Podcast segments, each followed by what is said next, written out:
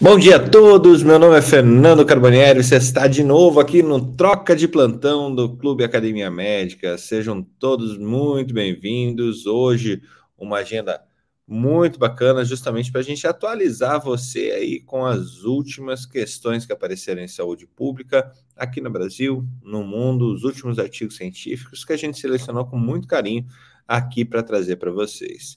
Então, solta a vinheta para a gente começar logo esse troca de plantão.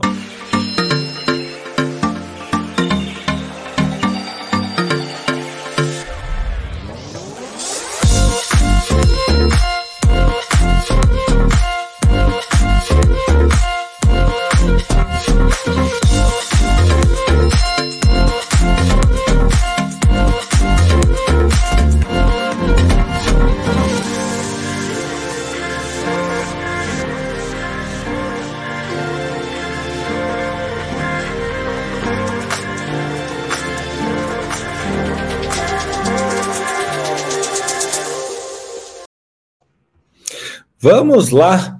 Bom, para quem não conhece ainda, o Troca de Plantão ele tem o intuito de manter sempre muito bem informado o nosso público, o público aqui do Clube Academia Médica, porque a gente sempre está é, bebendo das fontes, das primeiras fontes científicas aí que saem no mundo, da, das novas atualizações que saem no mundo. Então, para começar, a gente vai para o nosso noticiário mais perto, aí compartilhando uh, ah, para você o, o que, que tem de mais recente aí no, no, no nosso ideário, né? Então, vocês devem ter visto no noticiário, a vacina da Pfizer deve começar a ser aplicada em crianças pequenas de 6 a 4, 6 meses a 4 anos de idade, uh, após, após aprovação do Ministério da Saúde. Né? Essa vacina da, da Pfizer acabou de ser aprovada pela Anvisa, tá? A partir do momento que você tem a aprovação da Anvisa, você tem uh, a possibilidade para que o Ministério da Saúde inclua ela no plano nacional é, da operação de vacinação contra o Covid-19 e mais posteriormente no plano nacional de imunizações. E, e, isso ele deve acontecer em breve. A dosagem é um pouquinho diferente, ela tem um pouquinho menos de vacina na, no frasco, é um frasco de tampa roxa que vai vir aqui, e vão ser aplicadas em três doses de 0,2 ml. As 12 doses iniciais devem ser administradas com três semanas de intervalo, é, seguidas por uma dose, por uma terceira dose aplicada oito semanas após a segunda dose. É, cor é vinho, não é roxa, que nem eu tinha falado. A cor do, do frasco é vinho para facilitar essa identificação pelas equipes. Uh, além dessa notícia, a gente teve aqui na Academia Médica um, um, um artigo publicado a partir do artigo publicado no MDPI, tá? Que é uma revisão sistemática que analisou os principais achados sobre desprescrição, desprescrição em pacientes oncológicos no fim da vida e demais pacientes em cuidado paliativo. E esse artigo está super interessante, ele é um artigo longo, como vocês podem ver, um artigo de 15 minutos de leitura, é, mas que traz é, informações valiosíssimas para você que é clínico, para você que é o profissional assistente daquele paciente que está em fim de vida né? É, esse artigo ele traz é, que, que o fundamental do processo de desprescrição é justamente você ser é, bastante transparente com o seu paciente, com o familiar do seu paciente, justamente para você não incorrer no erro de manter ele tomando medicação que ele não precisa, ou que ele vai ficar mais confortável caso você retire essa medicação no fim de vida. Não quer dizer desassistência, vamos ser bem claro quanto a isso. Desprescrição não é igual a desassistência. Então, nessa lógica, a gente tem dois métodos aqui que são, são tratados, né? O stop frail, né? Que são diretrizes projetadas para pacientes idosos frágeis com uma expectativa de vida curta, ou as recomendações vistas do, da diretriz do ONCOPA, ONCPA, PA. É, então, no stop free, o paciente deixa de ingerir ou tolerar persistentemente o medicamento e a prescrição é, sem uma única, é, sem uma indicação é, clínica clara, ela tem que ser descontinuada. E aqui, a gente, mais a fundo no artigo, a gente traz como fazer ou quais são as seleções que você tem que fazer para você descontinuar medicação em pacientes em cuidados paliativos. Então, uh, quais são os cuidados que você tem que ter com os antihipertensivos, com as estatinas, com a anticoagulação, com a aspirina, com antidiabéticos, inibidores de bomba de próton, bloqueador de estaminas 2, é, e donozumab, urológicos, antidepressivos, corticosteroides, levotiroxina, vitaminas e minerais. Então, é um artigo que está muito, muito, muito prático para você utilizar ele no seu dia a dia, tá? É, o segundo artigo de hoje. Fiquem bem à vontade de ler, compartilhar, dar a sua opinião sobre ele. Caso você tenha experiência em cuidado paliativo, colabore também com a comunidade, é, dizendo como que você faz, porque aquele está bem, bem estático, bem uh, técnico, né? E a gente sabe que desprescrição de medicamento ou descontinuação de algum tratamento, ela é mais é, há outros fatores além dos fatores técnicos envolvidos. Um, ainda continuando aqui na academia médica, é, eu gostaria de trazer aqui uh, esse estudo que sugere que a exposição de luz azul de smartphones e tablets pode levar à puberdade precoce. Eu, quando li esse estudo, achei uh, eu fiquei até ressabiado, né? Eu tenho um filho, como muitos de vocês sabem, eu tenho um filho de dois anos de idade e a gente tenta manter ele longe de, de telas, de celular e de coisa parecida, pelo menos o máximo que a gente consegue. Olha, a Marie está aqui junto conosco. Marie, eu já estou falando aqui. Bem-vinda.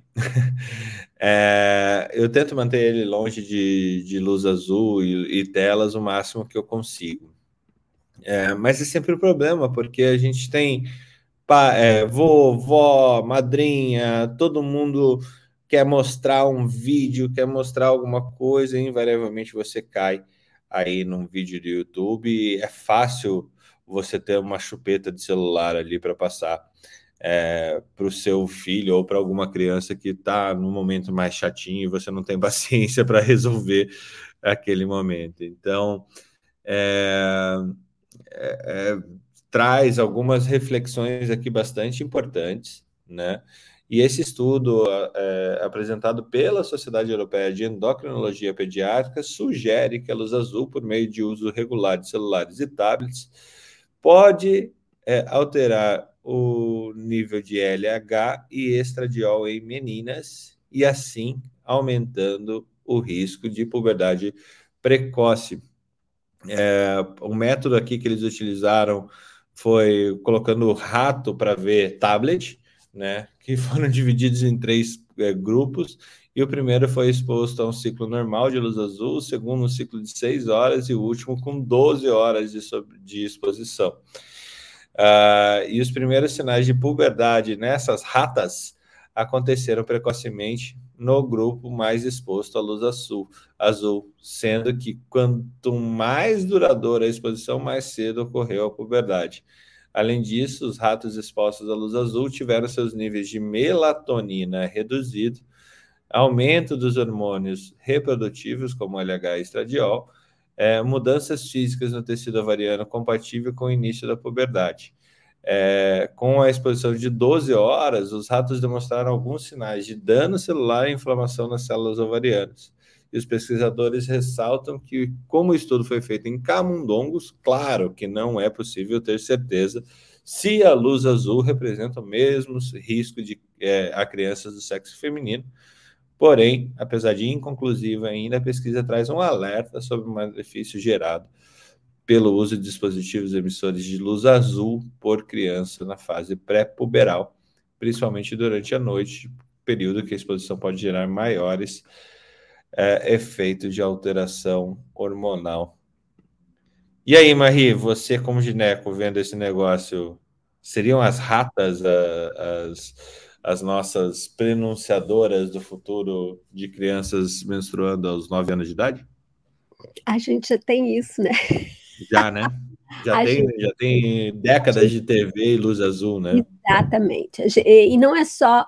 É, segundo estudos que eu andei lendo, já faz um tempo isso, é, esse aí é específico com a luz azul, é, mas o que, o que eu tinha anterior, o que a gente tem anterior, inclusive, é do maior tempo de exposição a qualquer tipo de luz, né? O maior tempo acordado de viver que acaba alterando justamente via melatonina. Existem alguns estudos que falam da, da questão da pineal, né, do, do tempo de luz interferindo na, na pineal, e existia, inclusive, eu acho que mais, cedo ainda, uma diferença entre é, o, o, tempo de menarca, o tempo regulamentar de menarca nas meninas do hemisfério sul e o hemisfério norte, mais próximo do Equador, por causa do maior tempo de insolação e tudo isso.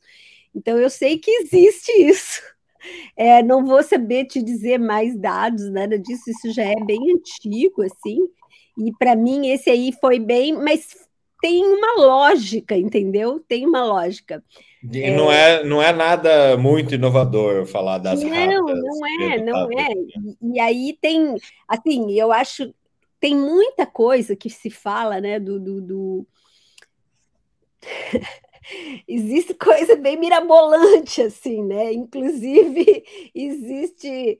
É, houve quem falasse na, na, na na questão, houve o, o pessoal da, da antroposofia, o pessoal de, que fica mais nessa, nessa coisa mais é, do científico, do borderline científico para eu não, eu não sei nem classificar, mas assim, de que todas essas ondas, né, 4G, 5G, tudo isso estaria interferindo com toda a questão é, da vida no, no planeta e houve quem penalizasse e dissesse que o Covid foi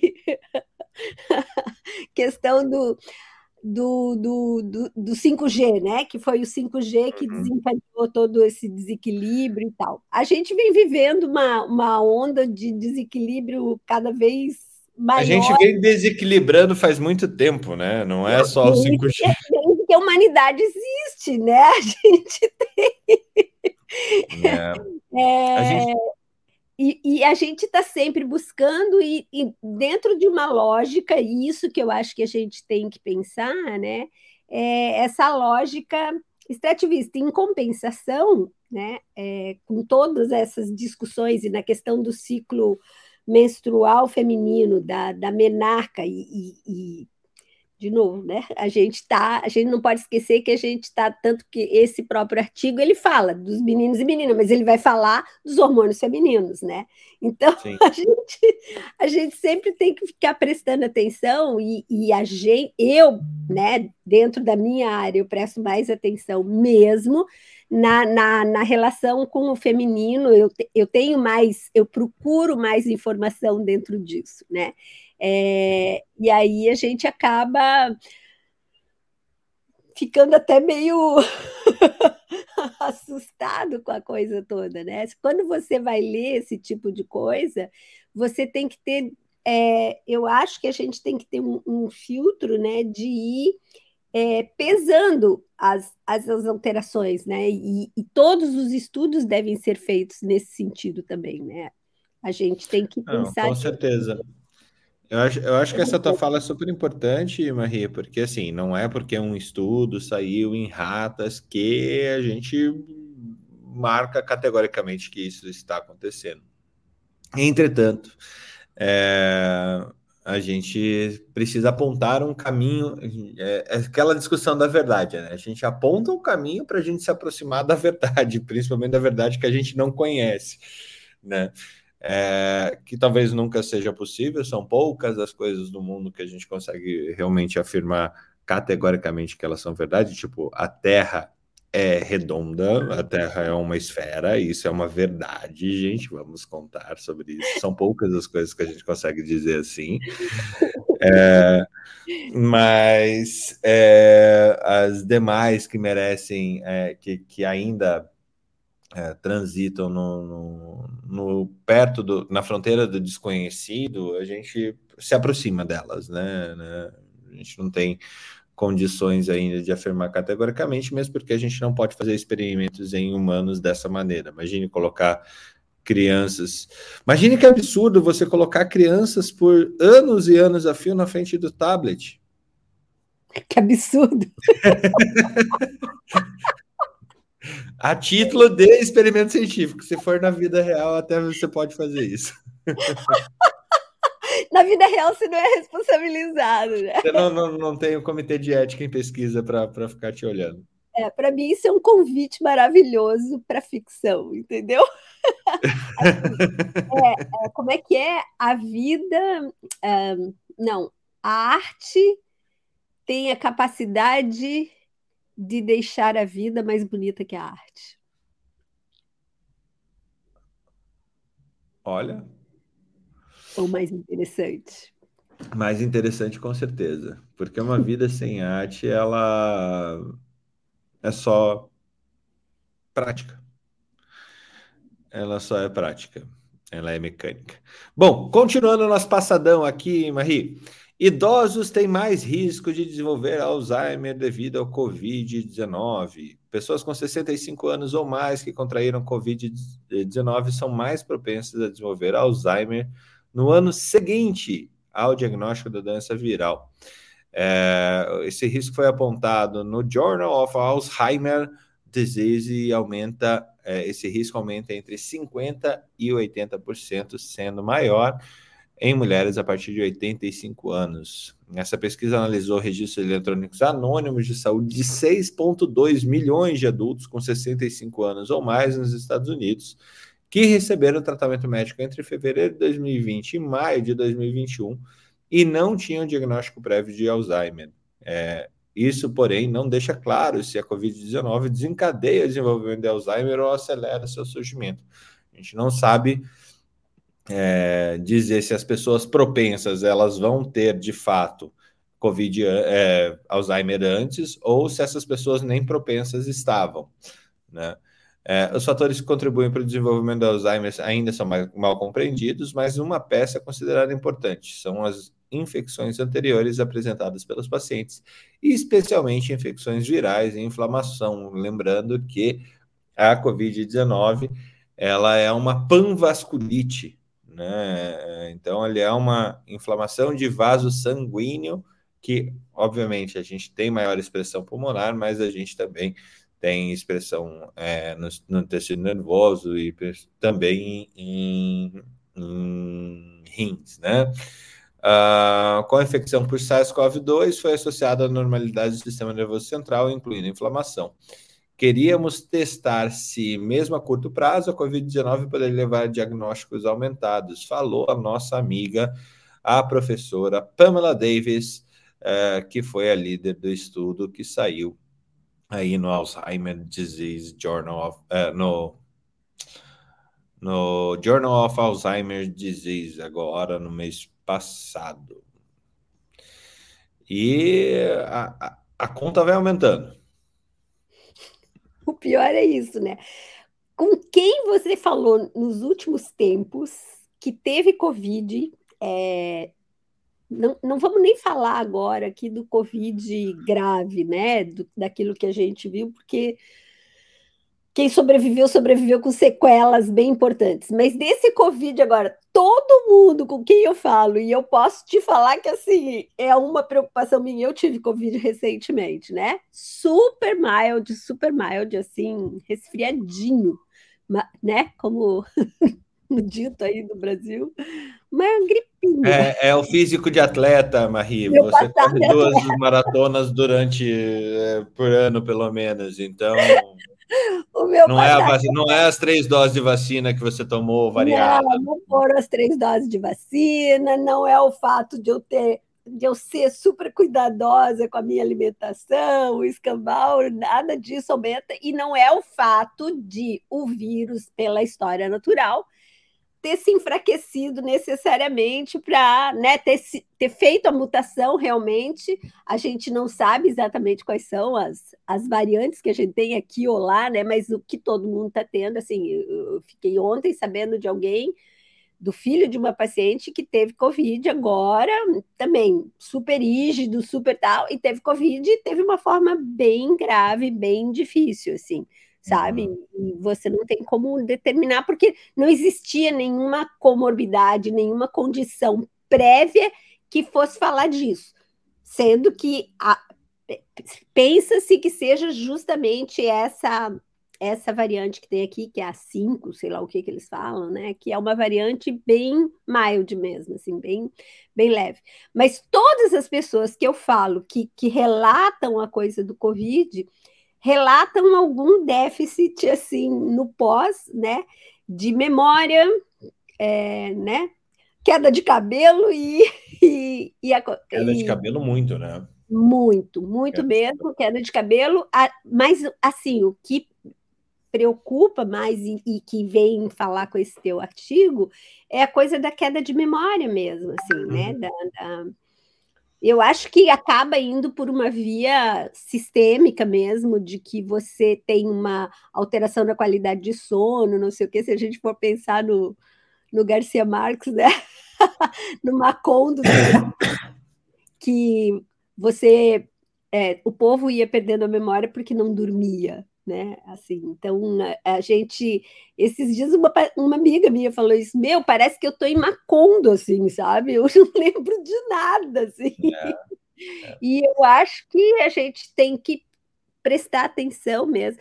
E, e, e, que coisa louca, né? Porque o próprio Alzheimer é um, é um diagnóstico recente, assim, né? Não é um diagnóstico tão antigo, né? A, eu tinha o quê? Eu tinha uns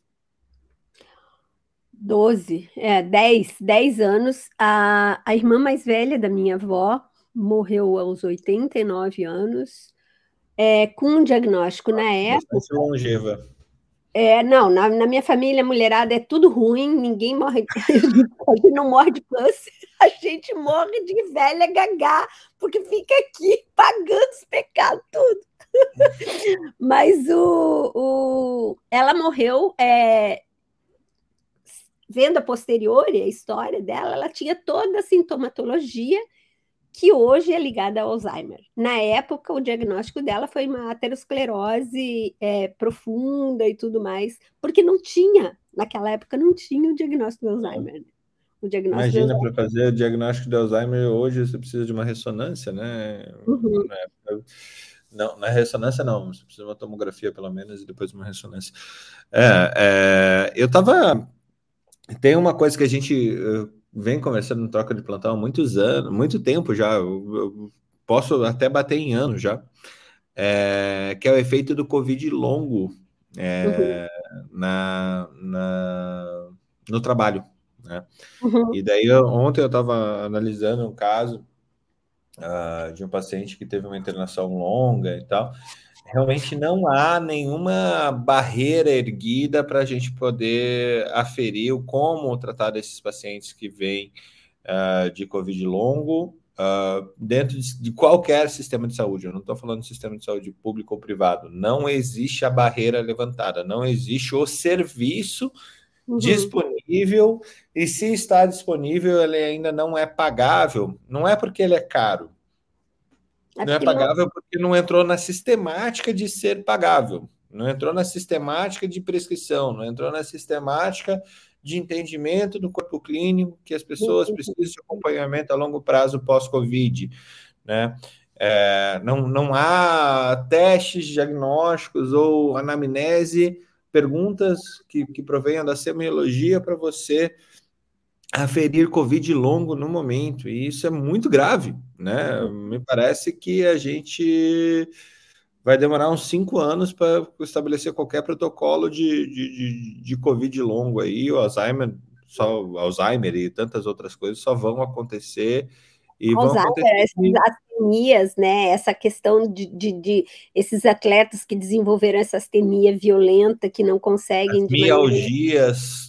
Brutais, uhum. essa é, alteração de ciclo sono-vigília, você depressão pós-Covid. É, tem várias e várias situações aqui que precisam de um de luz e me parece que as lanternas estão voltando para todos os outros lugares, menos para isso. A sensação que eu tenho é que o sistema de saúde como um todo, assim, toda o pensar da saúde, né, com a questão da pandemia, é, entrou num, numa coisa meio é, e colapsada, né? Assim, porque é, é, você tem tanto que lidar com a emergência, né? Foi uma, foi uma coisa tão foi aquela coisa assim, veio a tempestade, você tem que lidar com ela, né? E, e ah. assim, é, colapsou um monte de outras áreas, né? Na, em volta disso. E, e apesar disso, a tecnologia que continua avançando, porque, né? Quem é, você, apesar de ter talvez até mais condições de fazer todos os diagnósticos, de fazer todos os segmentos, de fazer tudo isso, a gente ficou meio barata tonta, né? Assim, eu acho que o sistema, todos os sistemas ficaram meio barata tonta, assim. Acho que sim, acho que sim. e ao mesmo saiu um, eu recebi ainda há pouco um, um coisa do, do número de, de casos, né? Que deu uma super diminuída, assim, e agora já está mostrando, a gente está entrando no outono aqui, já está mostrando uma espículazinha aumentada, o Gesundheitsamt tá já alertando todo mundo, né? E você já começa a ver de novo, eles tinham liberado a questão da máscara no, no Uban, né? No metrô, e, e assim. É, você vê muita gente tirando a máscara, mas você vê muita gente que não quer nem saber de tirar máscara, entendeu? E, e essa questão assim, como é que fica essa esse não é nem controle, né? Porque não é uma questão de controle, mas para onde que a gente vai? Como é que fica a vida nisso? Como é que fica? É, os orientais eles têm essa coisa mais tempo devido à, superpopulação para a quantidade de metro quadrado que eles têm disponível é. lá. Né? É, a gente que tem mais espaço ainda continua relapso. É, mas é, uma pandemia não foi suficiente para acrescentar esse no, essa nova prática ainda de, de, de, de, utilizar máscara. Deixa eu passar aqui, ainda na tua no teu hall de, de, de, conhecimento aqui, hoje é o dia da, da GO aqui, quase. É, Trastuzumab é, Entancina incorporada finalmente ao SUS. Para quem não conhece esse, esse, eu acho que alguns lugares já tinha, né? Principalmente serviços de excelência, né, Marie? Mas para quem não conhece esse medicamento, ele foi é, objetivo, é, objeto de, de um estudo lá atrás, que foi o quando nasceu o nome do, do primeiro medicamento chamado Herceptin, né? O Herceptin. Um filme que é uma graça. É maravilhoso o filme. É maravilhoso o filme. É, que trata desse, dessa, desse tropeço que o mastologista lá teve em identificar é, o gene que, que, que deixava a predisposição ao câncer de mama e ao, a evolução ruim do câncer de mama. É, esse medicamento que foi um dos primeiros MABs aí, os primeiros imunobiológicos que a gente teve de amplo uso é, no mundo, o trastuzumab é, foi incorporado no, SUS, no SUS agora. Então, é, é, principalmente ele é indicado em monoterapia para tratamentos pacientes, é, de pacientes classificados com, com HER2 positivo para doença. É, essa portaria que incorporou o medicamento ao Sistema Único de Saúde foi publicado no DOU nessa segunda-feira, dia 12 da semana passada. É, ela foi é, assim, o, o, esse medicamento ele vem ajudar para um, uma situação que são 620 mil mulheres que morrem de câncer de mama em todo o mundo. E no Brasil, a gente tem cerca de 60 mil diagnósticos por ano de câncer de mama, é, de, colocando aí numa incidência de 60 pacientes por 100 mil habitantes é, que tem câncer de mama ao ano, que tem o diagnóstico de câncer de mama ao ano. É, no INCA, o último reporte que a gente teve no, no, número de mulheres que morreram de câncer de mama no país foi de 16.724 em 2017, e em 2018 o Brasil foi o quarto país com a maior incidência em câncer de mama e o quinto em mortalidade. Estima-se que a incidência entre as brasileiras dos próximos é, nos próximos 20 anos vai ter um aumento aí de 47%, Marie.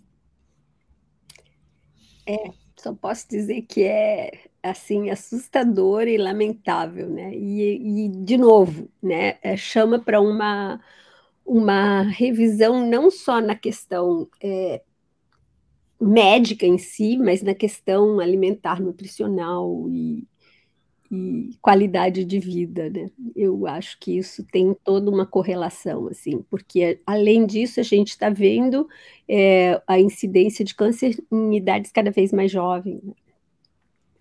Sim. Um aumento, um aumento, de número nas mulheres mais jovens, e isso é terrível e assustador, assim. É, mas só, só para vocês terem ideia, essa ideia do, do Herceptin aí, do, do trastuzumab, ele é um medicamento que tem 20 anos de história. Uhum. Né? Ele ainda não caiu a, patente dele, acho que ainda continua sendo é, numa demorou patente... muito, né, para conseguir, né? Ele demorou é. muito. Porque... porque era uma nova classe de medicamento, era toda uma nova lógica, né? Uhum. Uh, para a gente fechar o passadão pela Academia Médica aqui, uh, tivemos uma publicação da Carol Arens Hortelã, que é a nossa estagiária aqui, faz faculdade aqui na UFPR, é, e ela foi muito sensível nesse post aqui é, em, em, trazer uma leitura, e aí, para você que está nos vendo, você também pode é, compartilhar os seus conhecimentos ali na Academia Médica, que é, em cima de um livro chamado da psicóloga Luciana Rocha, também daqui de Curitiba, é, que foi escrito devido ao suicídio do marido dela. Uhum. É, e esse suicídio, ela, ela trata esses aprendizados, lembrando, a gente está no novembro amarelo, no novembro de um mês de awareness aí contra o suicídio ou de prevenção do suicídio, mais do que tudo, saber dar os alarmes para quando é, alguma coisa desse sentido se mostra possível, né?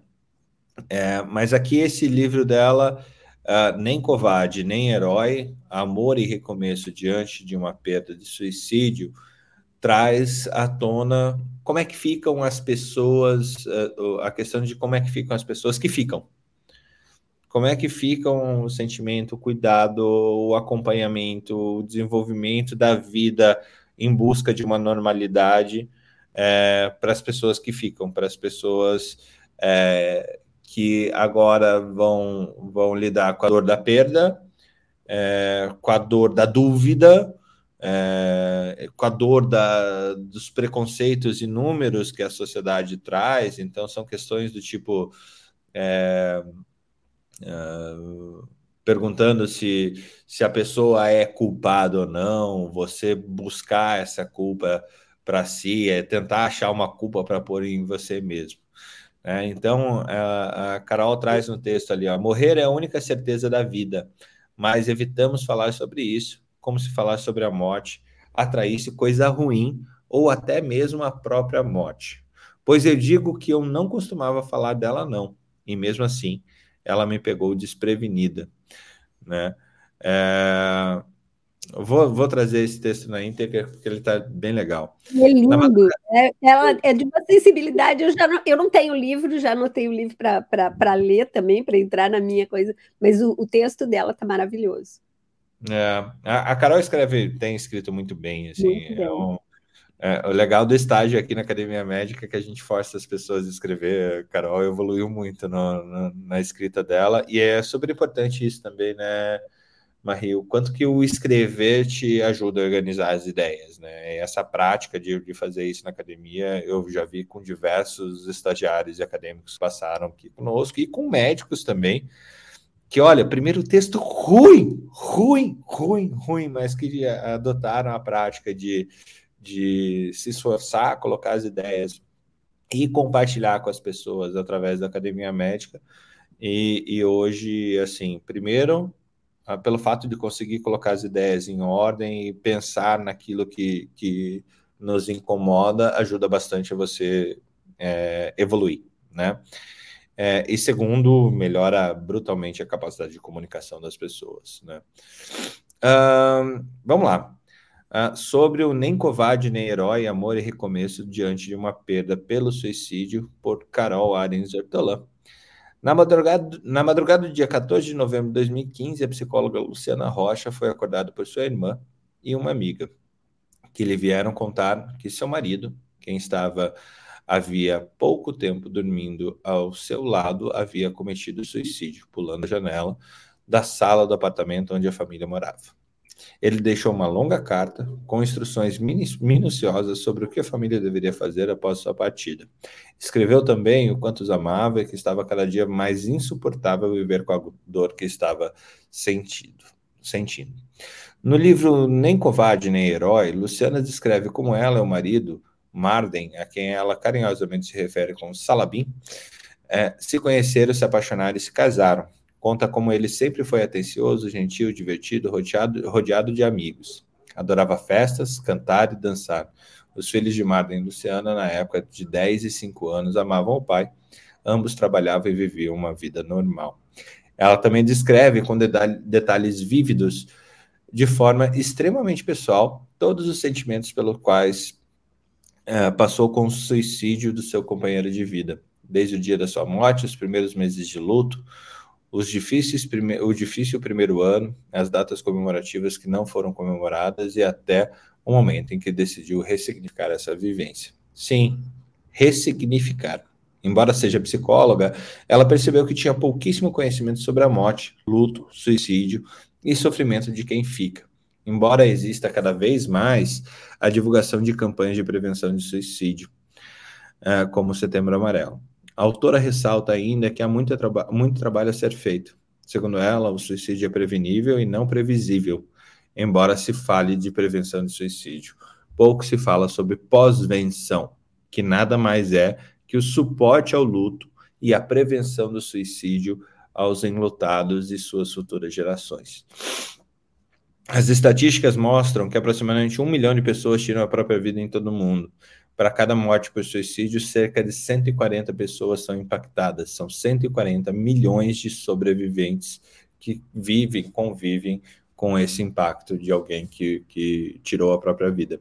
Os sobreviventes, por sua vez, sofrem impactos físicos, sociais, cognitivos, psicológicos e muitas vezes se torturam com o porquê e o e se, e se eu tivesse percebido, e se eu tivesse feito isso, e se eu tivesse feito aquilo. No entanto, Luciana trabalha para conscientizar as pessoas de que o suicídio tem uma causa, é, como causa fatores biológicos, sociais, psicoquímicos, psiqui, é, psíquicos, econômicos e culturais. Luta para desconstruir os mitos que rondam as tentativas de suicídio.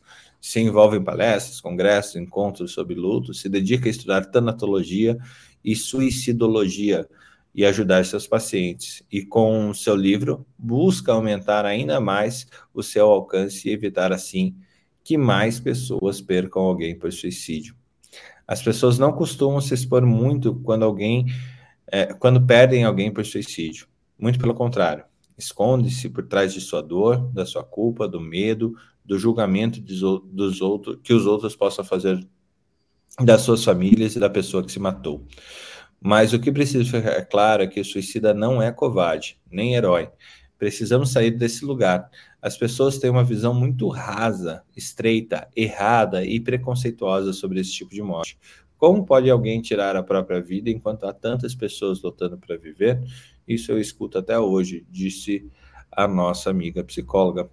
A questão é que a pessoa está doente e há uma alteração cognitiva no, no cérebro dela ela não está agindo em sua consciência. A doença mental, não se, se não tratada, pode ter é, esse triste fim, da mesma forma que outras doenças também podem resultar na morte. Luciana ressalta o amor e o carinho que recebeu de amigos e familiares e agradece por diversas vezes ao longo do, do livro, mas também cita a presença de curiosos e fofoqueiros. As pessoas sabem tão pouco sobre o suicídio que falam por mal, é, que não falam por mal, falam por não saberem o que fazer, falam por, por se sentirem ameaçadas e fragilizadas, procuram respostas simplícias para terem a falsa e desejável sensação de segurança, de que isso nunca vai acontecer comigo ou com a minha família buscam um culpado, um motivo, uma negligência por parte de quem estava mais perto como uma forma de se protegerem do mal-estar que a situação inspira. Não bastasse o buraco deixado pela falta, um fantasma assombra os sobreviventes, que são alvos de preconceito e estigma. Por fim, um recado que fica nítido em toda a narrativa da Luciana é que todos devem viver e aproveitar a vida, inclusive os sobreviventes e lutados. Parar a vida, deixar de fazer o que você gosta e te move, em nada irá ajudar além de que não vai mudar o fato de que a pessoa que você ama não está mais aqui, fisicamente ao menos, pois ela continua em você. Estará e viverá para sempre em você, em cada show, festa, comemoração ou dificuldade. Em tudo você levará um pouco dela consigo. Não se permita morrer em vida. Há muita vida além da perda. É, é de uma sensibilidade bastante grande, né, Marie? muito bonito. Ela escreveu lindamente mesmo. E, e é uma coisa para. Ainda mais agora, com, com, com, com todas as, as coisas faladas no, no, no, curso lá, né? No Reflexões Vitais da Morte, né? A questão do suicídio é uma questão cheia de tabu a, a morte já é um, uma questão, né? Assim, ninguém quer falar sobre a morte, né? Ninguém, ninguém fala, embora muitos andem se matando, né? É, uhum. Eu acho que assim, é, a gente tem é, inúmeras formas de, de se matar, né? E o, o suicídio é, não sou uma expert em, em, psicanálise, mas o que, que a gente tem lido é o desequilíbrio, né, da pulsão da pulsão de vida e pulsão de morte, né? A gente tem, nós temos isso, né, no, no na gente mesmo. E tem toda uma questão é, de como a filosofia, a, a arte, a história lidou com o suicídio, né? Existem livros e livros maravilhosos contando histórias e tudo mais. E, mas eu acho também, eu ainda, ainda pouco, assim, essa coisa de você dar uma zapiada, né, enquanto está tomando teu café, assim, sozinho, ou vai no banheiro, assim, essas coisas. Eu estava vendo uma, uma, o começo de uma entrevista da Marília Gabriela com a Maria Rita, né, e a uhum. Marília Gabriela abre o programa falando exatamente isso, assim, amiga, é, você deixou saudade, né, e eu estou aqui para te, te dizer que a tua filha cresceu, ficou linda, ficou inteligente, ficou maravilhosa. E ela des, se desmancha, né, ao vivo, assim, e, e aí eles filmam a, a, própria Maria Rita, e a gente sabe, né, de, das histórias, de como até muito das entrevistas da Maria Rita, como ela tentou se afastar, eu acho que isso é uma realidade, né? É, todos os, os, sentimentos que rodeiam é, a, a, os sobreviventes, né? Os, os sobreviventes da perda é, são muito difíceis e cada um lida disso do, do jeito que pode, assim. É, de novo, eu acho é, a questão da escrita que você falou ali é uma, é uma questão muito terapêutica está mais do que provado. Uhum. A gente pode usar a escrita como terapêutica, mas a, a questão, e, e, de novo, né, a gente tem isso assim, tudo que você desconhece, né, é, acaba sendo uma. pode ser uma motivação para te levar para A ou B, para te levar para a beira do precipício ou não. Quando você conhece, né, e isso é a questão da, da terapia, do, do falar, do botar para fora, do dar cara para aquilo ali, ajuda. A gente sabe que as pessoas, a gente vive, talvez não mais agora, mas a gente já viveu durante muito tempo uma era, né, a, a era anterior era a era da histeria, e, né, e hoje a gente viveu durante muito tempo a era onde a, a, a emoção proibida era a tristeza, né? É, é. A gente não pode ser triste, a gente vive a sociedade do espetáculo, a gente tem que estar tá sempre mostrando nas mídias sociais e tudo mais uma alegria que nem sempre é, né? A gente fala da alegria do palhaço, que é aquele que está sempre sorrindo, mas que normalmente tem uma história ou, tri ou triste ou tétrica por trás, né? A gente tem tanto isso. E aí, é, quando uma coisa vira tabu, quando a gente não pode falar sobre ela, essa coisa passa a ter a força de uma uma força muito maior do que ela tem na realidade, né? Uhum.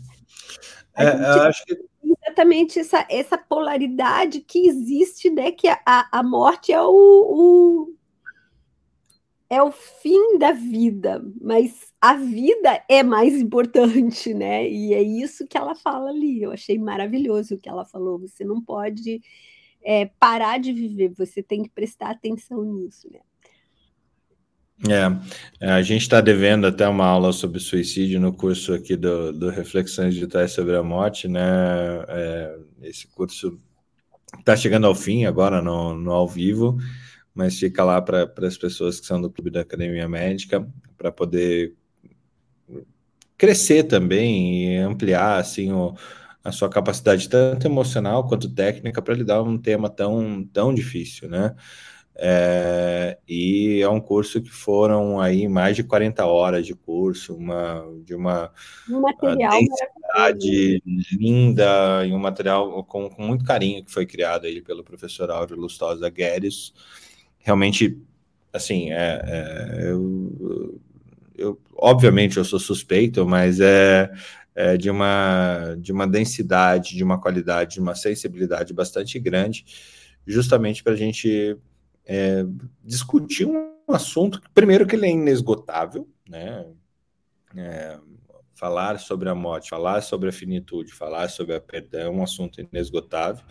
Ela é a nossa companheira de vida, a morte é a nossa companheira de vida, eu falo isso reiteradamente. Nós médicos temos, infelizmente, é, esse morte e vida severina na nossa vida aqui profissional, né, o tempo todo.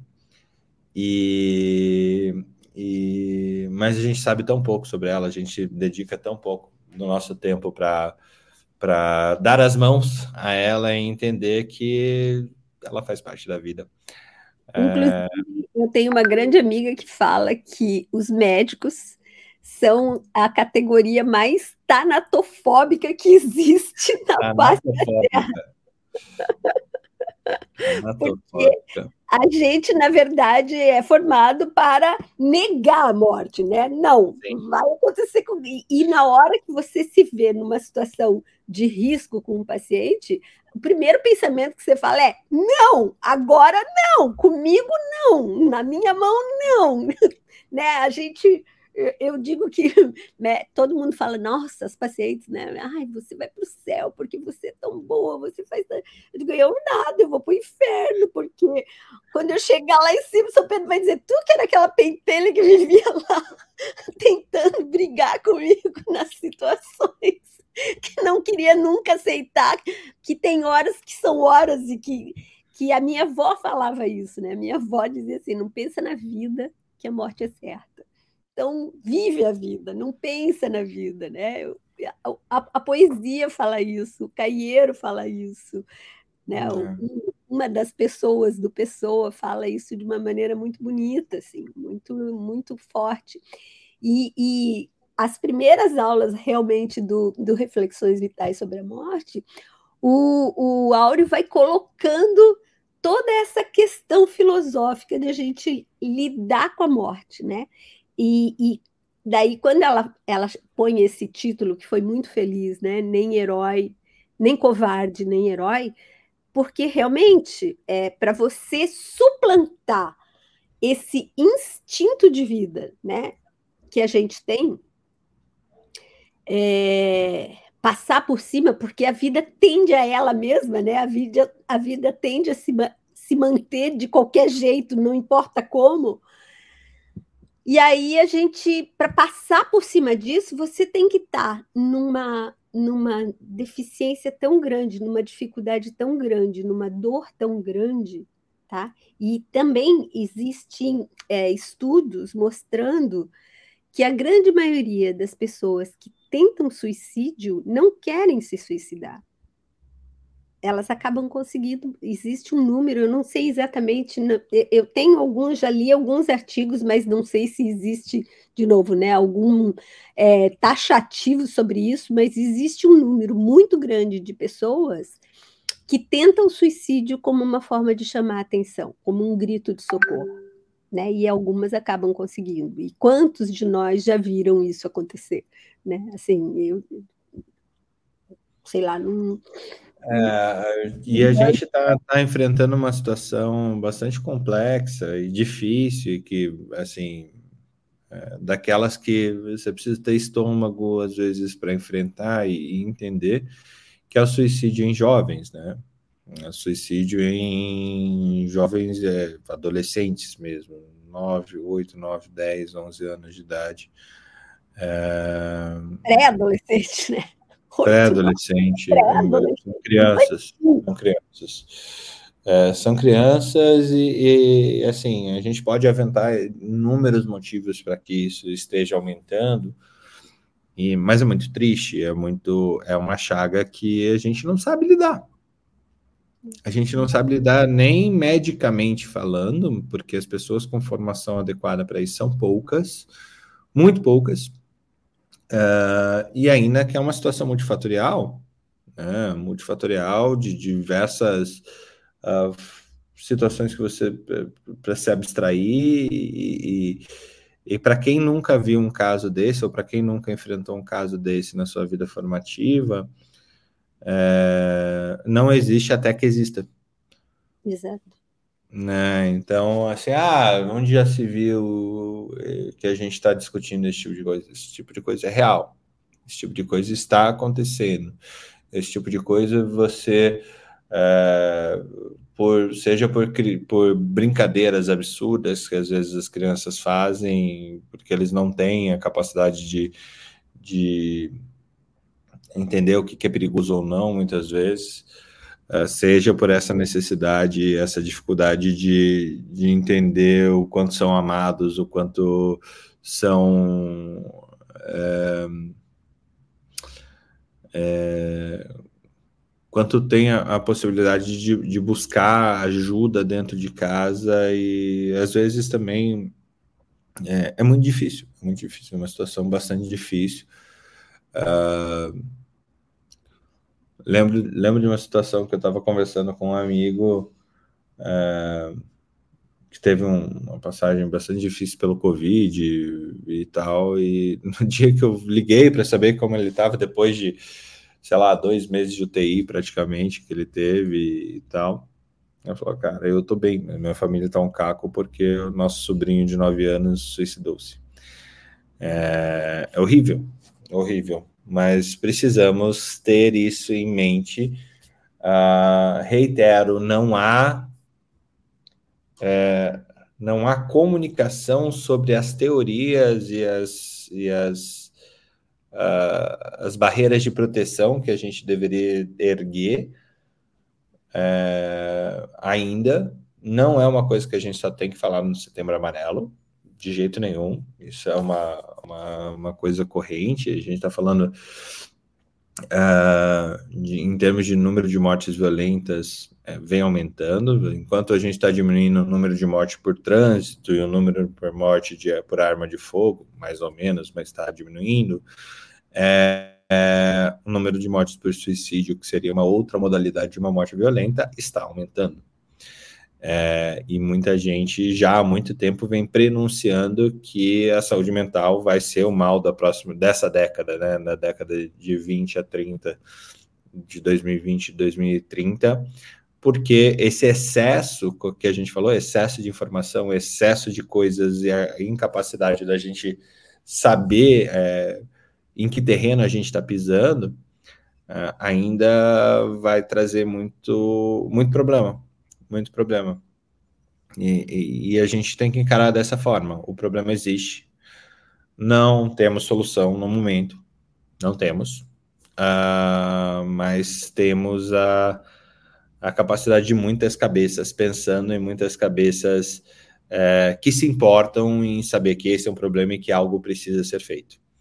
É, eu acho que existe uma coisa bem importante, né, que, que, que tem relação com com a doença, com a drogadição, com tudo isso, que é essa coisa. É, é uma questão social, não é uma questão individual, né? Não, não é uma questão individual, não é uma questão de é proteção coletiva. É... é uma questão social e é uma, é uma questão de, de escolhas sociais que a gente está fazendo e que são interferem li, é, diretamente nessa nessa visão de vida que em certos momentos se torna completamente insuportável e insustentável, né? Para uhum. porque assim existem formas e formas. A gente está falando da forma drástica do suicídio, né?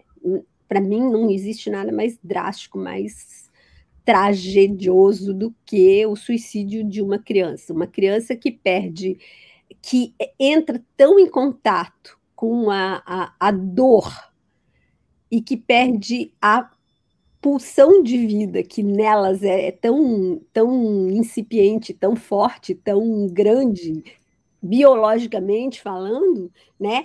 E que consegue passar por cima disso e, e realmente atentar contra a vida por vontade, a gente está falando é, de, uma, de um desenvolvimento completamente assim. É por vontade, não. É, deixa eu interromper, porque não é por vontade, é por é, exasperação, por desesperação, né? Não, é não mas, mas é, aí é que tá. Porque não é. A, a vontade não é, é, é o ato, né? Você faz o ato.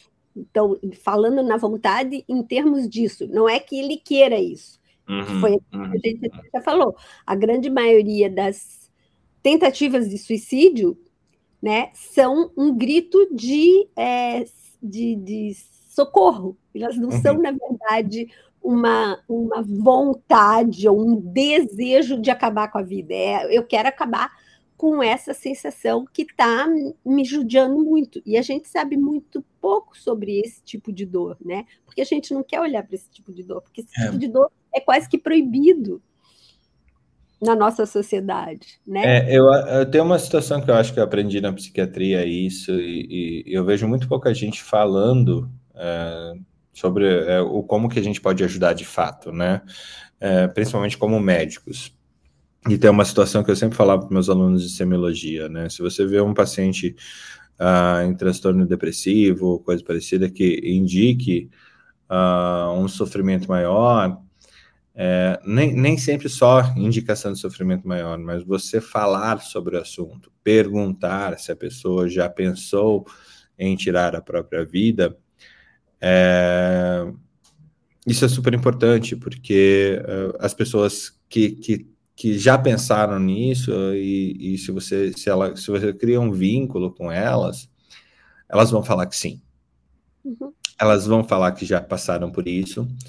É, e isso tem que acionar em você barreiras de proteção. É, isso tem que acionar em você, que é o, o, a pessoa que ela tem confiança naquele momento, para que você tenha os caminhos para proteger aquela pessoa. Né? É, uma premissa é que assim, quem quer se matar, fala que quer se matar.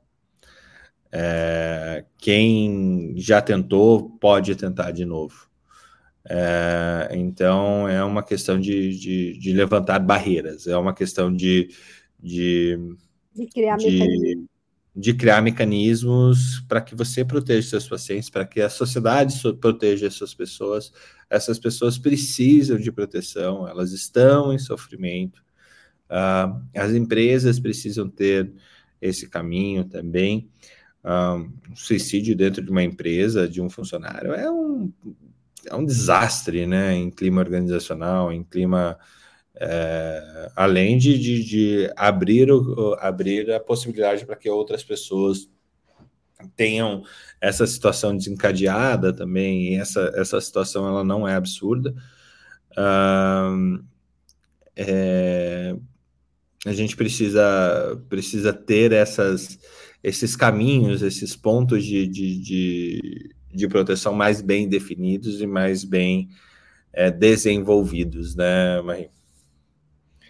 mais, mais conhecimento, né? Tem que ter mais escuta para isso, tem que ter mais atenção para isso, tem que ter mais noção é, e discussão do que é o essencial, não digo nem o essencial, mas o mínimo de manutenção de vida de cada um, né? E você tem que ser capaz de escutar isso é muito complicado, é muito difícil, né? E assim, não é, ah, isso é coisa de psicólogo, não, isso é coisa de qualquer um. É é, e a, semi, a, semiologia psiquiátrica ou psicológica aqui, da, da ela, ela é complexa, ela não é a nossa prática comum, né? Então é uma coisa de treino também, é, é se colocar nesse lugar onde você realmente se importa sobre como a pessoa está, uhum. né? Não é assim, ah, o que te traz aqui hoje? Tá, esse é o, é, é o porquê que ele tá ali na tua frente, mas tem muito mais além do orgânico que levou ele ali. Exatamente. E que, de novo, é a escuta, né? É a gente se colocar não só como médico, assim, médico e psicólogo, médico a gente nem, nem fala, teoricamente a gente é treinado para isso, né? A gente uhum. aprende a fazer isso, a gente escolhe fazer isso, mas em termos de ser humano mesmo, né? quanto que a gente está olhando as, a tela azul, né? E deixando de olhar as pessoas que estão ao nosso redor, que estão em sofrimento, que estão. A gente tem que ouvir, prestar atenção nisso. E isso é uma, uma questão social e disseminada, né? Não é uma questão que está dentro de uma caixinha que a gente vai resolver. A gente tem que trabalhar isso em forma realmente de, de rede, né? De, de contato, de tudo mais, e de consciência de que uma coisa básica do ser humano é isso, né? Ele é um ser social, ele não é um ser individual. Ele não vive sozinho, o ser humano não vive sozinho. Ele nasce e morre sozinho, mas ele não vive sozinho. Exatamente, exatamente. Muito bom. Deixa eu mudar de página aqui. É... Vamos tá lá, tem mais. tá ficando não, hoje, é que hoje, hoje esse tema é difícil. Precisamos de mais gente e eu preciso chamar a Luciana para a gente bater esse papo de manhã também. Ai, com certeza vai ser legal. É, mas eu, te, eu, trouxe algumas coisas que a gente vai trazer aqui na, na, Academia Médica nos próximos dias que eu acho que vale a pena compartilhar. Coisas bem práticas, tá?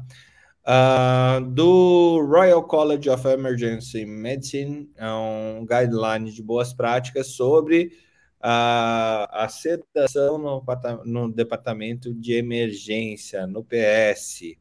Aqui está um, um, uma um, um, arquivo bastante fácil, bastante interessante sobre o que, que você tem que usar para cada paciente que você recebe no, no seu serviço de emergência e como você faz esses procedimentos. Ou seja, um documento de 35 páginas, super rápido e, e que talvez valha a pena aí de, de, de ter e desenvolver é, dentro do teu serviço, dentro, junto com as pessoas que trabalham junto contigo, justamente para ter essa melhor prática ali no pronto atendimento.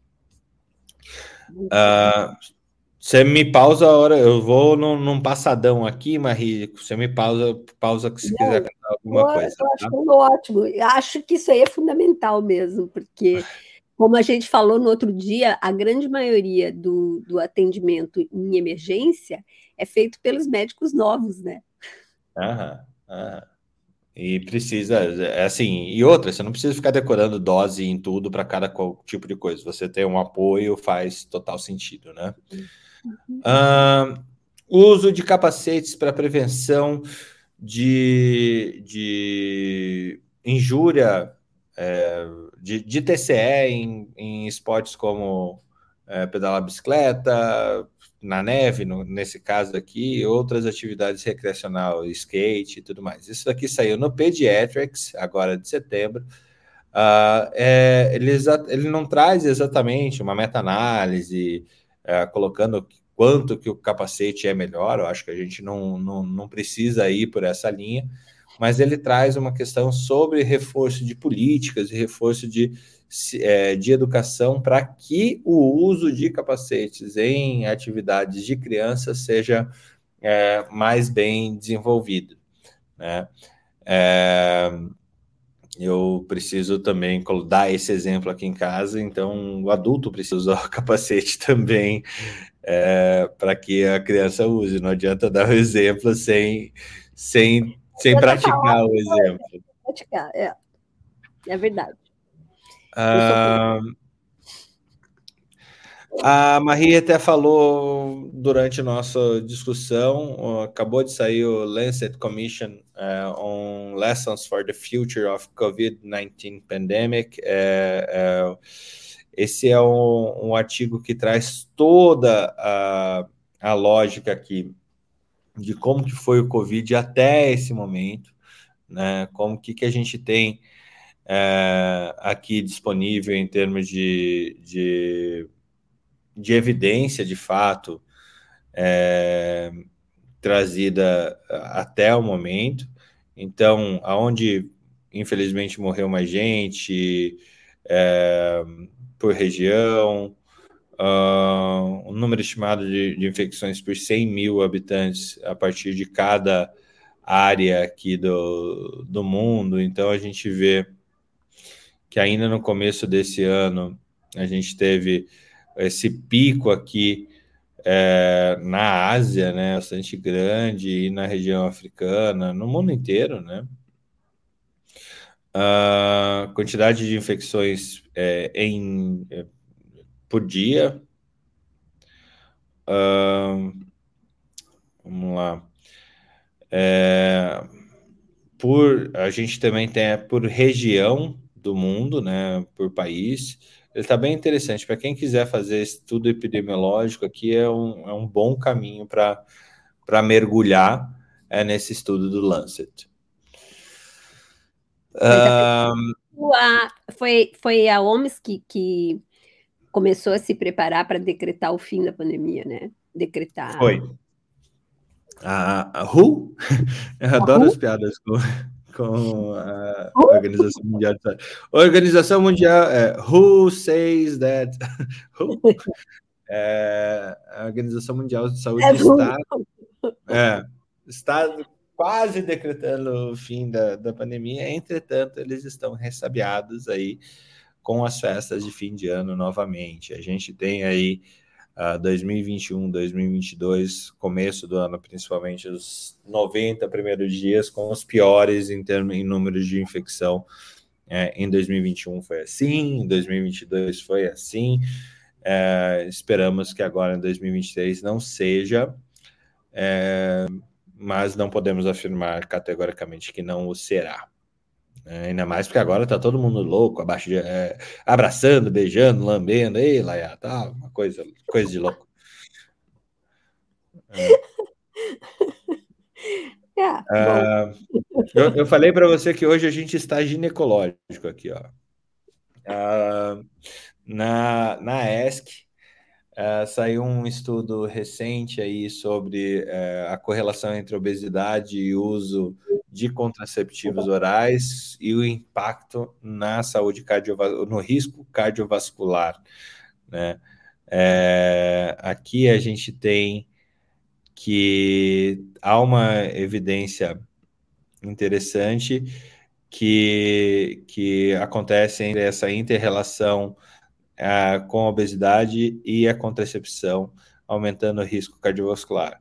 mulher que apresenta é, ambas as situações tem um risco é, maior entre 12 e 24 vezes de desenvolver tromboembolismo do que as não obesas ou que as não que utilizam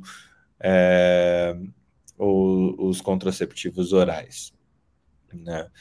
É, classicamente, esse é um problema, né, Marie? Mas. Uh, e que não se, não, não se avançou muito nos últimos anos, né? Não, pelo contrário, avançou-se de forma bastante negativa com a mudança de hábito alimentar da maioria da população, de um grande número da população. Né? A gente tem um agravamento, é, que é aquilo que o Áureo fala, né? Não, não existe comida para todo mundo, o que existe é uma má distribuição. E essa má distribuição e má orientação, né, a gente vai ter, um, um, um, de novo, uma questão social interferindo numa questão de saúde é, que a gente tem que prestar muita atenção, porque é bem isso, né? É, assim como a obesidade por si só, ela é mais... É, danosa e tudo isso no sistema cardiovascular, né? A você está juntando dois fatores que podem ser extremamente complicados, né? E aí a uhum. gente vai ter toda a discussão de qual é o risco maior que esse ou maior que aquele, mas é, a gente tem um modus vivendi da população que está levando para isso e que está levando de cada assim que tem que ser repensado, que tem que ser revisto, né? Sim. Como fazer isso são outros 500, mas. É, é outra real. história. É outra história. Uh, nem de, de, só notícia ruim a gente vive aqui no nosso troca de plantão. Gente, é, dois artigos super interessantes. É, o consenso para recomendação do uso de, de bombas é, que entregam insulina de forma automática em pacientes diabéticos, tá? É, esses aparelhinhos que você normalmente vê diabético usando na, na cinta, é super interessante. É, como isso traz qualidade de vida aí para o pro, pro paciente. Para quem não conhece, é, essas, deixa eu ver se eu consigo uma, uma definição melhor. É, não, não ficou melhor. Não, aqui ficou melhor. Deixa eu Deixa eu colocar aqui. É, para os pacientes que, que precisam de, de, de dessa da insulina, é, então é, você tem o, o, seu celular lendo como que está a sua glicemia e a bomba dispersando é, insulina no teu organismo é, com maior qualidade possível, né?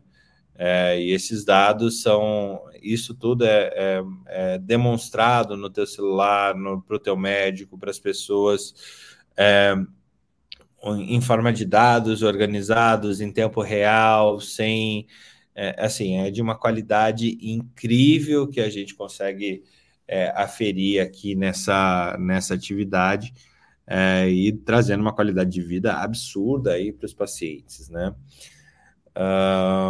Então, nesse sentido, esse consenso ele, ele proporciona. Deixa eu compartilhar de novo o nosso artigo aqui. Ele traz para a gente o, o quanto essa situação ela é melhor para os nossos pacientes. Né? Depois de seis anos, é, há um avanço muito grande é, nos Automated Insulin de Delivery Systems, né? É, e a gente tem muitos trials e de estudos de mundo real. Por que estudos de mundo real? Porque a quantidade de dados coletados na população em geral, que não é aquela população certinha, brancos, não sei que lá, todo mundo que está usando, você consegue pegar esse biobank e fazer estudos é, com essa massa de dados, traz para a gente algo muito, muito, muito claro enquanto o uso disso. E aí, o que eu achei super interessante é, é Maria, olha que legal isso. A gente ter situação de estudos demonstrando uh, a, a viabilidade dos É... Cadê?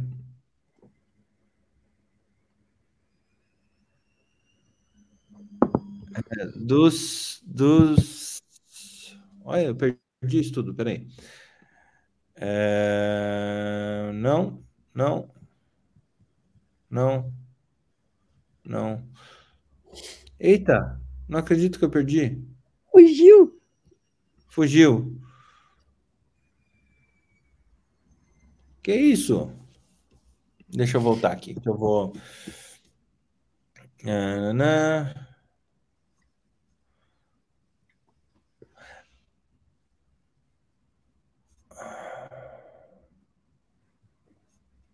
Meu Deus, a ideia aqui é que há, há esses. Obviamente, essa tecnologia não é barata, né? Não é uma coisa simples, de fácil acesso.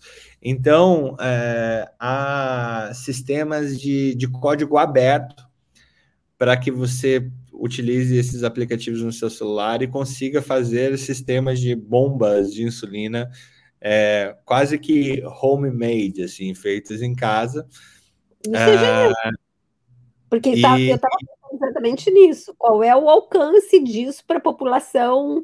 É, a gente ainda vai ter a problemática da população mais idosa, né? Com a dificuldade de utilizar a, a, os gadgets tecnológicos, que a própria, eu vejo pela minha mãe, né? Que a própria é, caneta já ajudou para caramba, mas a, questão dela ligar, lidar com o, o, celular, as coisas, é bem complicada, né? Mas a uhum. gente, os jovens de uma, ganhando para caramba nisso, porque a gente sabe que tipo insulina, uh, diabetes, essas coisas são doenças extremamente estigmatizantes para os jovens, né? E quando você tem um gadget tão legal para lidar com isso, você tem a inversão da, da coisa, né? Então eu acho que isso.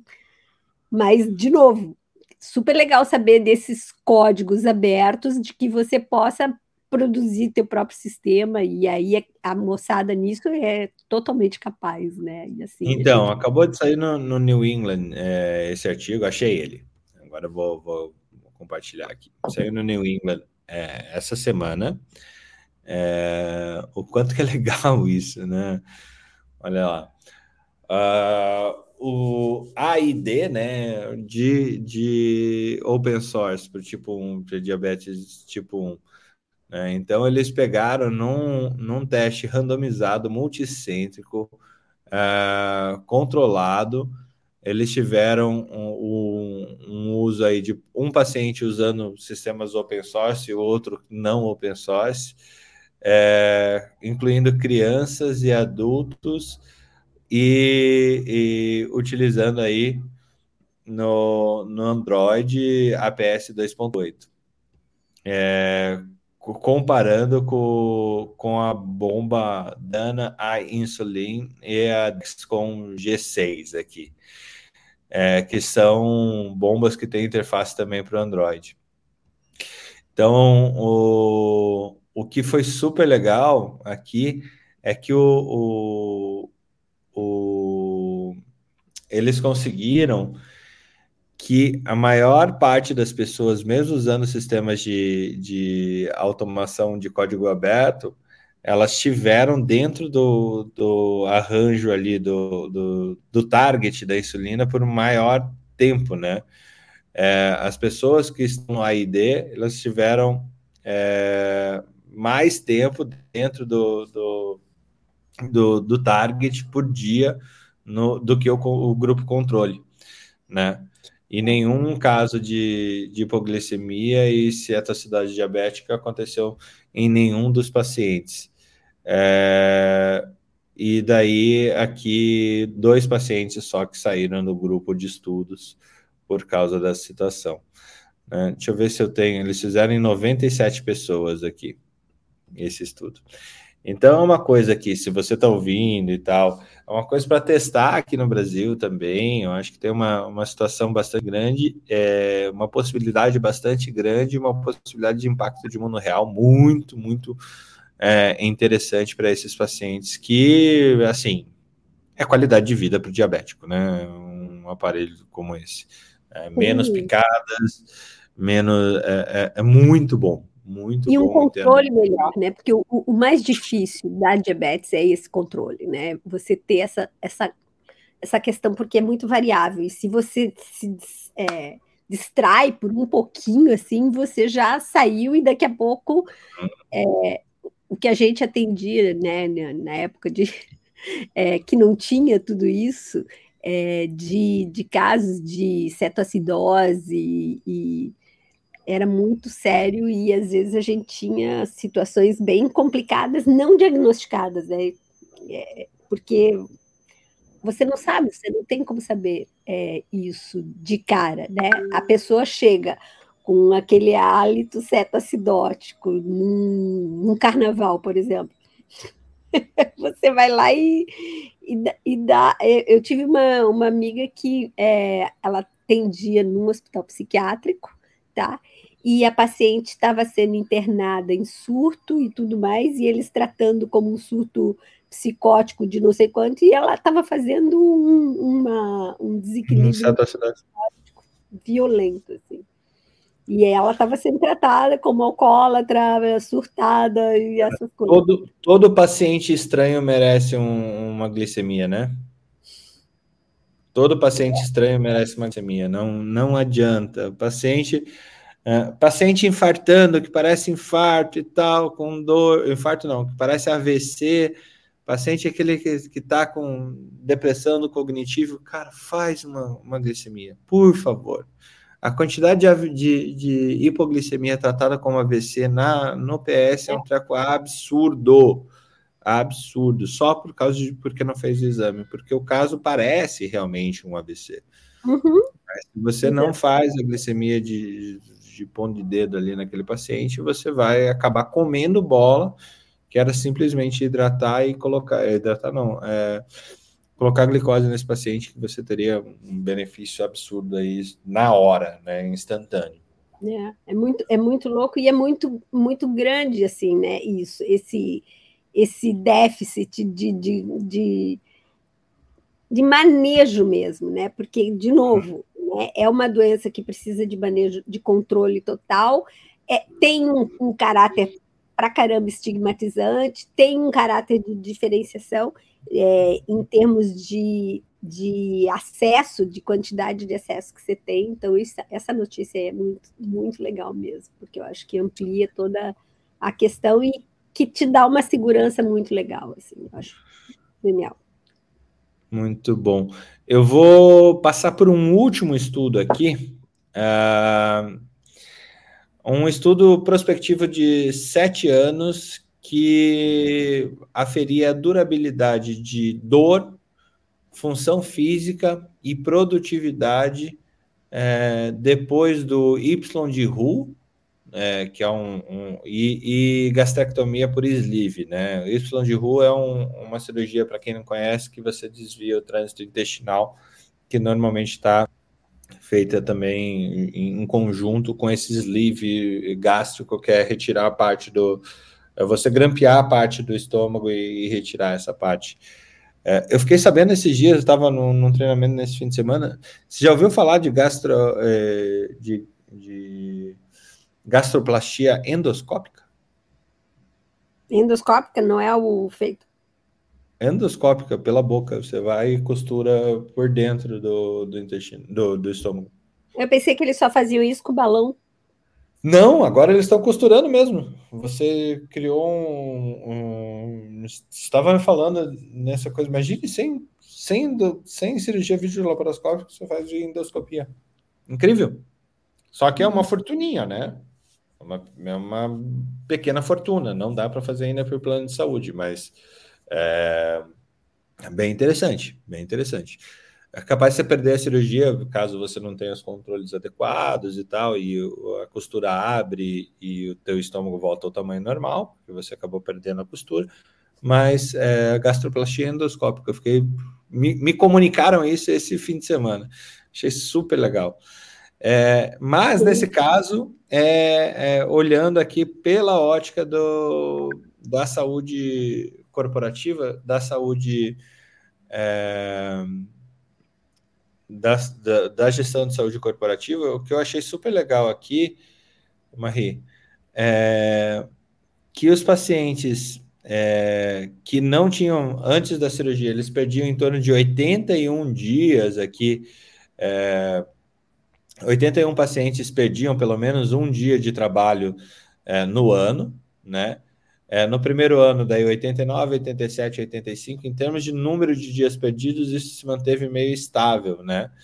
É, mas a quantidade, aqueles pacientes que perdiam mais dias, ele diminui ao longo do, do ano. E o que é mais interessante é a quantidade de absenteísmo é, que a gente tem é, por causa do, da não realização da gastroplastia é, e, e, o número de horas aqui que as pessoas perdem, né? Na, na parte perioperativa, são poucas as pessoas é, que estão em, em, em, com presenteísmo, né? É, quer dizer, são muitas as pessoas que estão com presenteísmo e isso vai se diminuindo ao longo do tempo. Conforme Mas isso, isso comparando o sleeve com o Y de rua nesse estudo? Não, ele, eles falam, aqui eles fazem é, E, né? A cirurgia é a mesma, é o Y de Ru mais sleeve. Tá. Tá? Não, é, não é um comparativo de, de uma cirurgia ou, ou outra. Aqui é, o, é a situação de fazer gastroplastia ou não. não. E qual é o impacto disso no, na saúde corporativa. Achei super interessante esse artigo. Deixa eu ver se eu trago ele de. Uh, é que eu tenho ele melhor qualidade aqui. É, achei super interessante esse artigo. É. Que é o mesmo, o mesmo dado. Então, aqui, a produtividade antes e depois do Y de RU é, para esses 693 paciente, é, pacientes que, que participaram, né? Então, o presenteísmo aqui, ele diminui é, o absenteísmo ele não é significativamente é, preponderante, né? Mas uhum. o presenteísmo é, pré-operativo você está em 63,3 é, e vai diminuindo para 27, 31, 36, 34. Ou seja, a partir do momento que você faz o paciente perder peso é, e ter melhor qualidade de vida, provavelmente por causa da cirurgia, por causa dessa perda de peso, você tem menos dias de presenteísmo menos, menos horas é, não utilizadas de forma produtiva dentro da empresa por causa dessa diminuição de peso, né?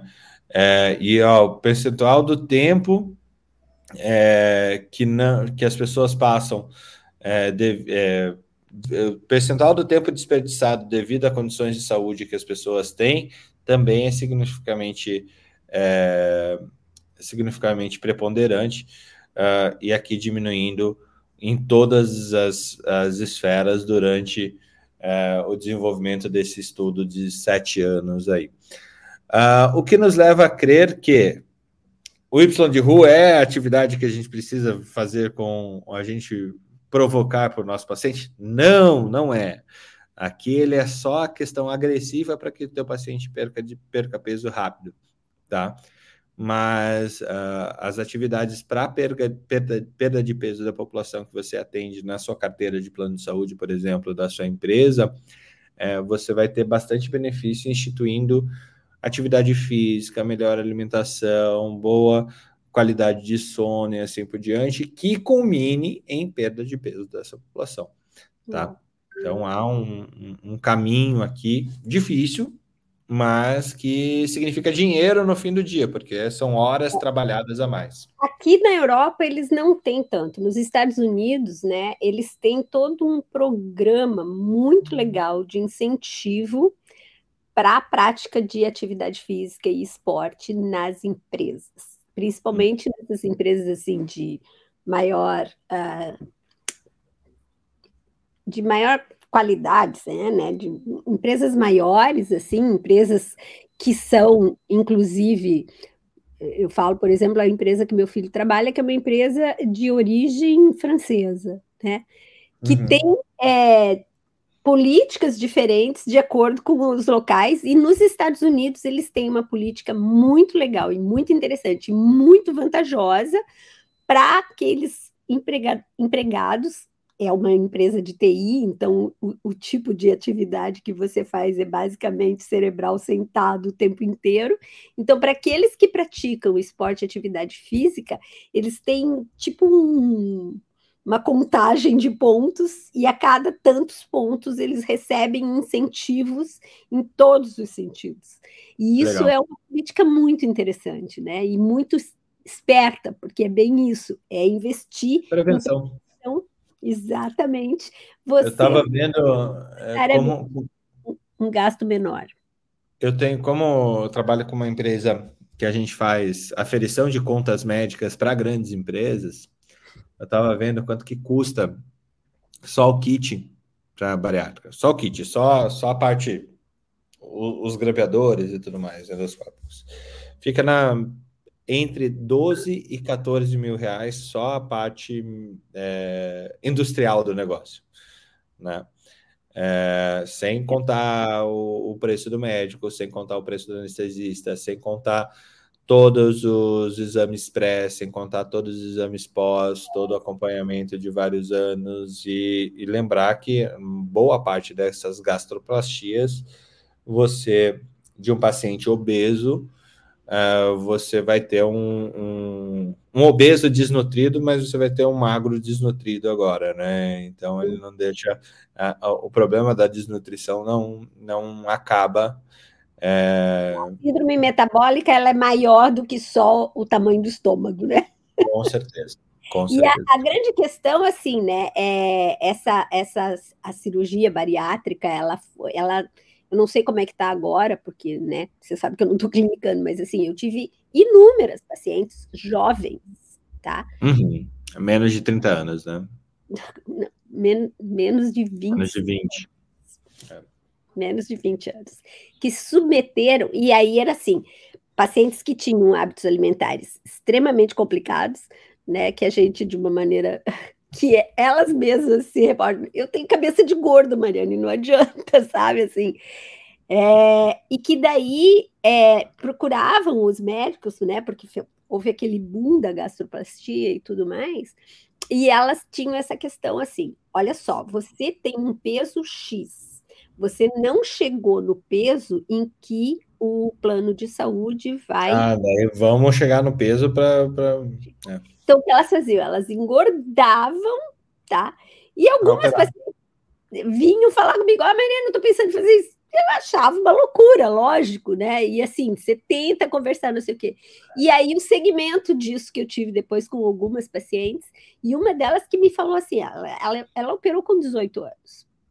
Tá? Nossa. Ela, ela não era obesa mórbida, mas ela era oversize, né? Ela tinha é, overpeso e ela teve que engordar para poder fazer pelo, pelo convênio, tá? E aí ela me disse assim, Mariane, olha só, é, eu sei que você me avisou que não era isso que eu tinha que fazer, não sei o quê, mas a gente aprende apanhando e tal. E eu vou te dizer uma coisa, hoje, eu antes, eu comia três pacotes de óleo, de, dessas coisas, de. Como é o nome do, do, do óleo? Não é óleo No aí, Brasil é negresco, né? Negresco. Três pacotes de negresco por dia. Mas tá? mudaram, agora é óleo agora. Agora é óleo também, é. E, e, e, essas coisas, eu digo que esses negócios eles têm maconha, porque você come um e você vai comer outro, você vai comer outro, você vai eu comer outro. Eu sou compulsivo. Eu, eu sou totalmente compulsivo com rock rock, como eu chamo aí. Né? então, e aí ela disse assim: ó, depois da cirurgia, é lógico que eu não como três pacotes mais, né? Eu não consigo comer nenhum pacote de uma vez. Eu comia um pacote numa sentada, eu sentava e comia um pacote um atrás do outro. Eu agora não como um pacote numa sentada, mas eu como um pacote durante a manhã, porque eu vou comendo devagarzinho, devagarzinho, devagarzinho. E eu como isso e não como outras coisas, entendeu? E, e aí você fala, tá, né? É toda uma questão de, de educação nisso também, né? É. De, de, de novo, a gente vai para o social, a gente vai para a imagem, a gente vai para toda a questão de é, satisfação imediata que a gente tem na nossa, na nossa civilização, né, e tudo mais. Mas é, é, isso eu acho que foi um, um problema, inclusive, em, em, algumas épocas, não sei como é que está agora, mas eu, é, isso vai, né, quando a, essa, essa mulher chegou em idade, é, em situação de vida, que engravidou, teve toda uma questão com a própria gravidez. E quantas eu tive desse jeito, entendeu? Porque é, é, é, foi muito. Foi um boom, né? Essa cirurgia apareceu como assim, uau! Então, o salvador da pátria agora, façamos isso. E salvou muita vida, de fato, não dá para tirar isso. Da, salvou, da não, não é essa a questão. É, de novo, a questão de é, pensamento sistêmico, inclusive dentro da, da lógica capitalista né? Você vai ter ganho nisso. Não? O pensamento sistêmico ele tem que ser feito sempre e, e principalmente ser incentivado a, a, pensar desse jeito, a pensar em, em porque para é, para criar um serviço de prevenção, você precisa ter gasto, certo? E às vezes você só quer passar esse gasto lá para outro lado, né? e aí é nisso que eu digo: existem lugares, existem empresas que já começam a, a ter esse pensamento é, minimalista e, e é, realmente ver que se você gastar mais agora, isso pode significar uma economia muito maior adiante, né? Eu entendo isso, assim. E em termos de saúde, eu acho que é um pensamento real. A gente tem uma questão é, real que essas, esse tipo de comida é, vazia, digamos assim, né? ela é, ela é mais atraente, ela é mais gostosa e ela é mais barata. É muito mais barato você comprar um pacote de negresco do que você comprar, sei lá, um quilo de maçã, não sei. Sim, sim. Sim. É complexo, mas é o Desculpa, caminho. Eu, eu, tô, eu tô sempre te trazendo por uma questão que não é bem a questão, né? Não tem que. Ô, ô, Marie, o legal do troca é que a gente troca. Essa é a grande coisa do troca. A gente troca. A gente está aqui para trocar. É, e trocando mais uma vez com vários. Hoje a gente falou de coisa, hein? Falou. Hoje, hoje teve assunto. Eu aprendi horrores hoje. Que coisa, fiquei sabendo coisas que normalmente eu não vou olhar, né? Não vou buscar. É bem isso. Ficou bem dentro da minha área, mas tem coisa que está fora da minha área e eu já aprendi também. Então, e é só... essa a ideia. É essa a ideia do troca de plantão sempre. Informar e ampliar os horizontes aí, levando um pouquinho de academia médica para todo mundo que nos assiste. Gente, obrigado. Até a próxima, Marie, mais uma vez. Sensacional sua participação, como sempre. Um beijão e fique bem. Beijo, Quinta não tem, tá? Tá bom. Eu tô em viagem. Quinta eu tô em viagem, tá complicado. Oh, eu tô viajando muito. Bom Super bom motivo. É, não, mas é, eu vou estar em São Paulo, vou falar no evento em São Paulo, no ah, Sírio. Então, uhum. eu tô todo chique, vou falar com, com o Drauzio Varela. Ai, você tinha me dito, ai, Diz para ele assim: ó, tem uma nanica morando lá na Alemanha. Ela é muito sensacional. é muito sensacional. Então tá. Convida ele pro troca na, pra, na próxima semana. Olha! Imagina! Olha. Ah, certeza que isso aqui vai bombar, você tá Muito bom. Um beijo, Maria, um beijo para todo mundo. Até beijo. a próxima. Gente. Tchau, Boa tchau. viagem, divirta-se lá.